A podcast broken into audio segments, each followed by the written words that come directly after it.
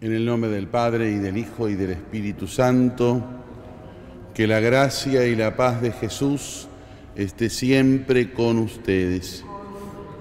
Al celebrar la misa le pedimos a Dios perdón por nuestros pecados, por nuestras faltas de fe, Señor, ten piedad, por nuestras faltas de esperanza, Cristo, ten piedad. Por nuestras faltas de caridad, Señor, ten piedad. Dios Todopoderoso, tenga misericordia de nosotros, perdone nuestros pecados y nos lleve a la vida eterna. Oremos. Dios nuestro, cuida a tu familia con incansable bondad y ya que solo en ti ha puesto su esperanza, defiéndela siempre con tu protección. Por nuestro Señor Jesucristo, tu Hijo, que vive y reina contigo en la unidad del Espíritu Santo y es Dios por los siglos de los siglos. Lectura del primer libro de los Reyes. El rey Salomón reunió junto a él en Jerusalén a los ancianos de Israel, a todos los jefes de las tribus y a los príncipes de las casas paternas de los israelitas, para subir el arca de la alianza del Señor desde la ciudad de David, o sea, desde Sión.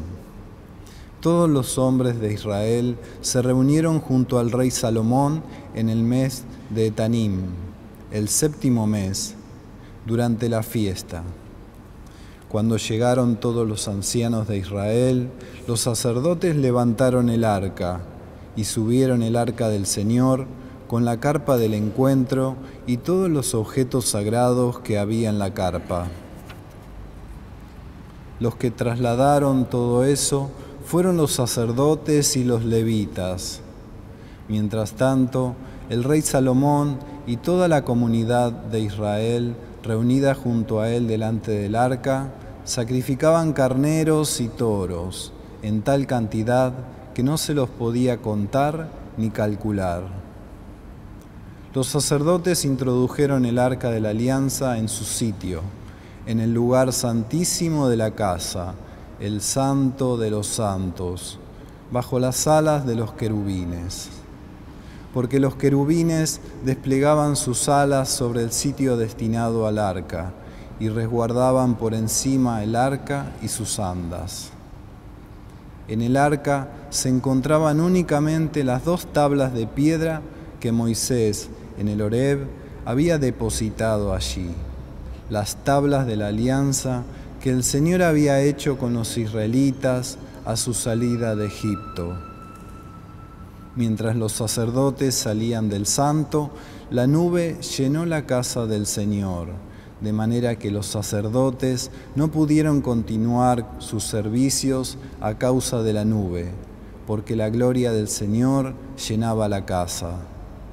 Entonces Salomón dijo, El Señor ha decidido habitar en la nube oscura. Sí, yo te he construido la casa de tu señorío, un lugar donde habitarás para siempre. Palabra de Dios.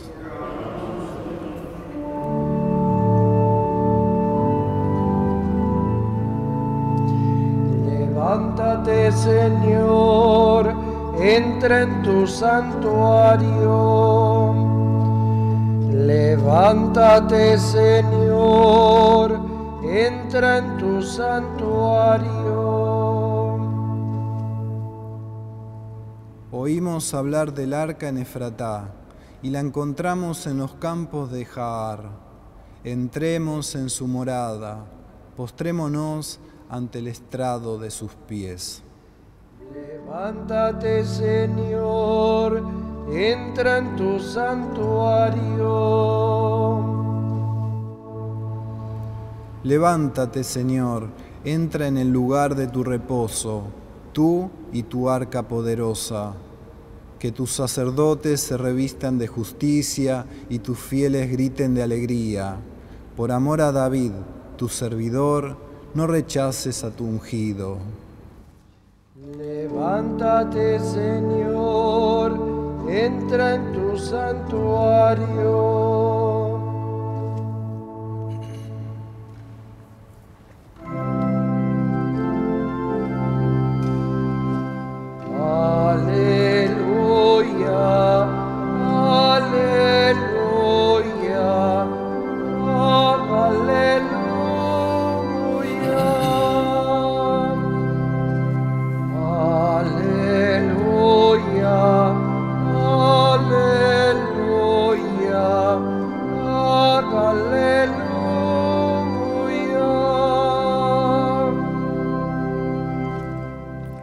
El Señor esté con ustedes. Lectura del Santo Evangelio según San Marcos. Después que atravesaba el lago, Jesús y sus discípulos llegaron a Genezaret y atracaron allí.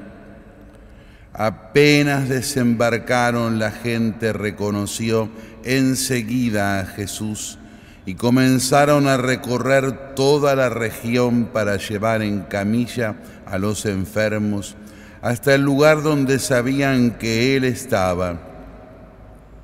En todas partes donde entraba, pueblos, ciudades y poblados, ponían a los enfermos en las plazas y le rogaban que los dejara tocar tan solo los flecos de su manto. Y los que lo tocaban quedaban sanos. Palabra del Señor.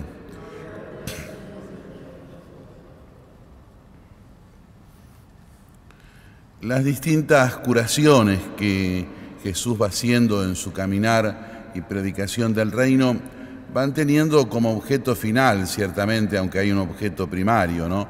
Como objeto final poner en evidencia que Jesús tenía el poder de Dios porque era Dios, es decir, mostrar el poder de su propia divinidad, que era la palabra encarnada, el Hijo de Dios presente y hecho hombre, Dios mismo, Dios verdadero. Por eso muchas veces, que no es en este relato de hoy, pero muchas veces Jesús hace una curación y de inmediato prohíbe de que se diga para que no se haga la fama como si fuera solamente alguien que cura, sino principalmente de que tiene la autoridad de, curar.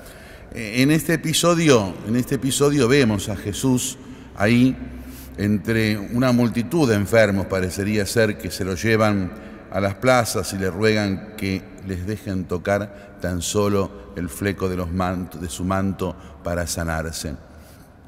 Y hay en el evangelista como algo subrepticio, es decir, eh, esa curación, esa curación implica también la curación del corazón. Ese Jesús que estaba curando enfermos demuestra que viene a sanar y a curar la interioridad principalmente de cada uno. Por eso todos nosotros también acudimos a Jesús como médico y evidentemente que todos pedimos siempre el favor constante y permanente de Dios para nuestra vida temporal, por decirlo de alguna manera, en algún sentido corporal, pero sobre todas las cosas, cuando pedimos la salud, cuando pedimos que nos ayude principalmente en aquello que significa lo temporal, por ejemplo, en la búsqueda del trabajo, pedimos siempre el sustrato que es la esperanza y la tranquilidad espiritual. Siempre, siempre que acudimos a Cristo, nosotros también acudimos a ser sanados de la inquietud interna, que es verdaderamente lo que nos mata, más allá de cualquier razonamiento psicológico, pero lo que nos mata porque nos quita el sentido de la vida es la desazón interna del corazón. Cuando nosotros acudimos a Jesús, cuando tocamos el fleco de su manto con nuestra oración, cuando le pedimos que esté con nosotros simplemente, aunque sea con una pequeña ejaculatoria, de inmediato nos viene la tranquilidad del corazón, más allá del problema de salud, más allá del problema de trabajo, más allá de la situación temporal que estemos atravesando. ¿Por qué? Porque al tocarla Jesús, también nosotros somos sanados en la incertidumbre que nos crea el caminar por la vida en la espera del encuentro definitivo con Dios. Extendamos la mano en la celebración de la misa de hoy y toquemos el manto de Jesús para que todos seamos sanados de la incertidumbre interior y avancemos con la fe, la esperanza y la caridad en la seguridad de sabernos siempre curados y sostenidos por Él. Recemos para que este sacrificio mío y de ustedes sea agradable a Dios Padre Todopoderoso. Señor y Dios nuestro, que has creado los frutos de la tierra para sostener nuestra fragilidad, haz que estos dones se conviertan en sacramento de vida eterna por Jesucristo nuestro Señor. El Señor esté con ustedes. Levantemos el corazón. Demos gracias al Señor nuestro Dios. Realmente justo y necesario. Es nuestro deber y salvación darte gracias siempre y en todo lugar, Señor Padre Santo, Dios Todopoderoso y Eterno por Cristo, Señor nuestro.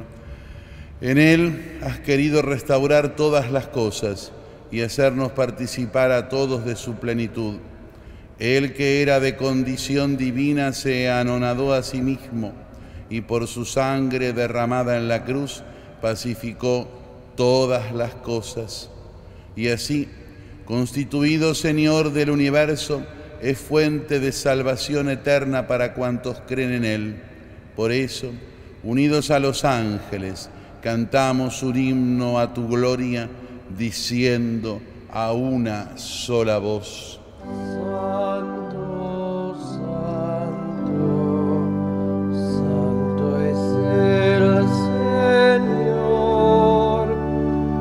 Hosanna en las alturas. Bendito es el que viene en nombre del Señor. Santo eres en verdad, Señor, y eres la fuente de toda santidad.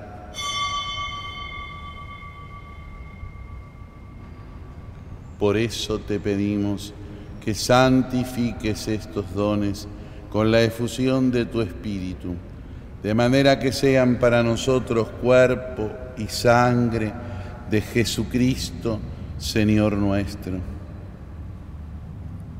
Él mismo, cuando iba a ser entregado a la pasión voluntariamente aceptada, tomó pan, dándote gracias te bendijo, lo partió y lo dio a sus discípulos diciendo, tomen y coman todos de él, porque esto es mi cuerpo que será entregado por ustedes.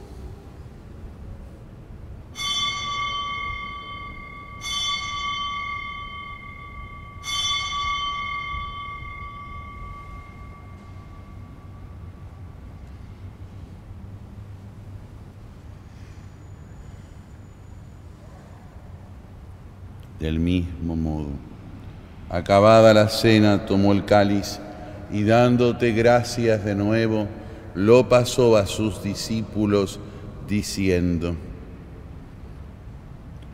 tomen y beban todos de él, porque este es el cáliz de mi sangre, sangre de la alianza nueva y eterna que será derramada por ustedes y por muchos para el perdón de los pecados. Hagan esto en conmemoración mía.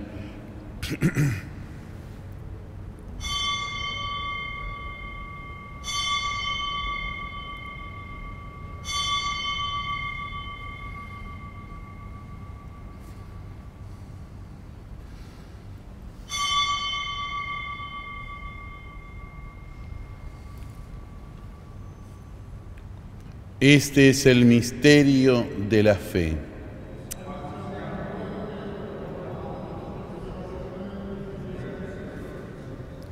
Así, Padre, al celebrar ahora el memorial de la muerte y la resurrección de tu Hijo, te ofrecemos el pan de vida y el cáliz de salvación, y te damos gracias porque nos haces dignos de servirte en tu presencia.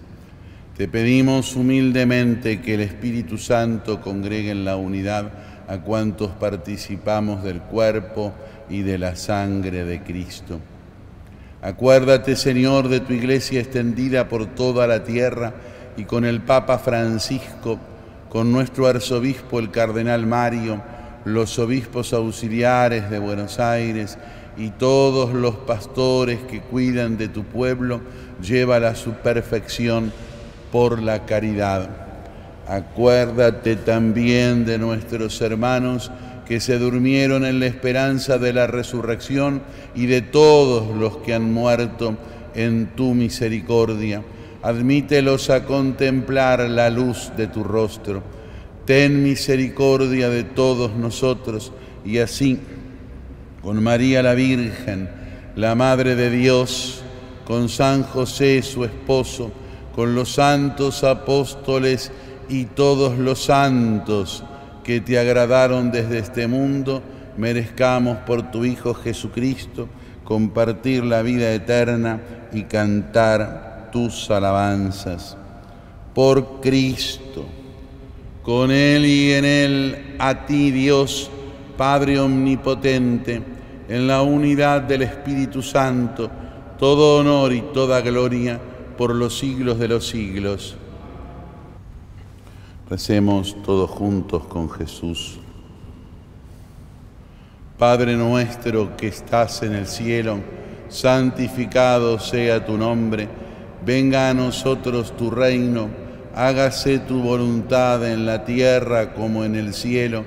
Danos hoy nuestro pan de cada día, perdona nuestras ofensas como también nosotros perdonamos a los que nos ofenden no nos dejes caer en la tentación y líbranos del mal. Líbranos de todos los males, Señor, y concédenos la paz en nuestros días, para que, ayudados por tu misericordia, vivamos siempre libres de pecado y protegidos de toda perturbación, mientras esperamos la gloriosa venida de nuestro Salvador Jesucristo.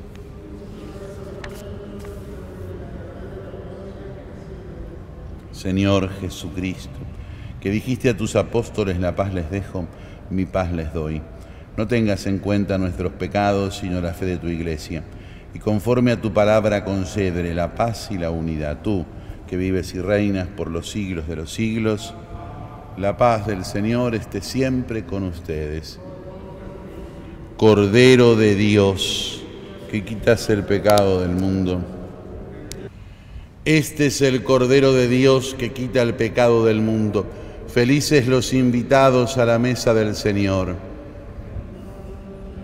De que entres en mi casa, pero una palabra tuya bastará para sanarme. Que nos siguen por televisión y por las redes sociales, fijando los ojos en Jesús. Le dicen, creo Jesús mío que estás realmente presente en el santísimo sacramento del altar. Te amo sobre todas las cosas y deseo recibirte en mi interior. Pero como ahora no puedo recibirte sacramentalmente, ven espiritualmente a mi corazón. Como si ya te hubiera recibido, te abrazo y me uno a ti. No permitas, Señor, que me separe de ti. Amén. Oremos. Señor, que nos hiciste compartir el mismo pan y el mismo cáliz, concédenos vivir de tal manera unidos en Cristo que demos frutos con alegría para la salvación del mundo. Por Jesucristo nuestro Señor. El Señor esté con ustedes. Que la bendición de Dios Todopoderoso, del Padre y del Hijo y del Espíritu Santo, descienda sobre todos y permanezca para siempre. Podemos irnos en paz.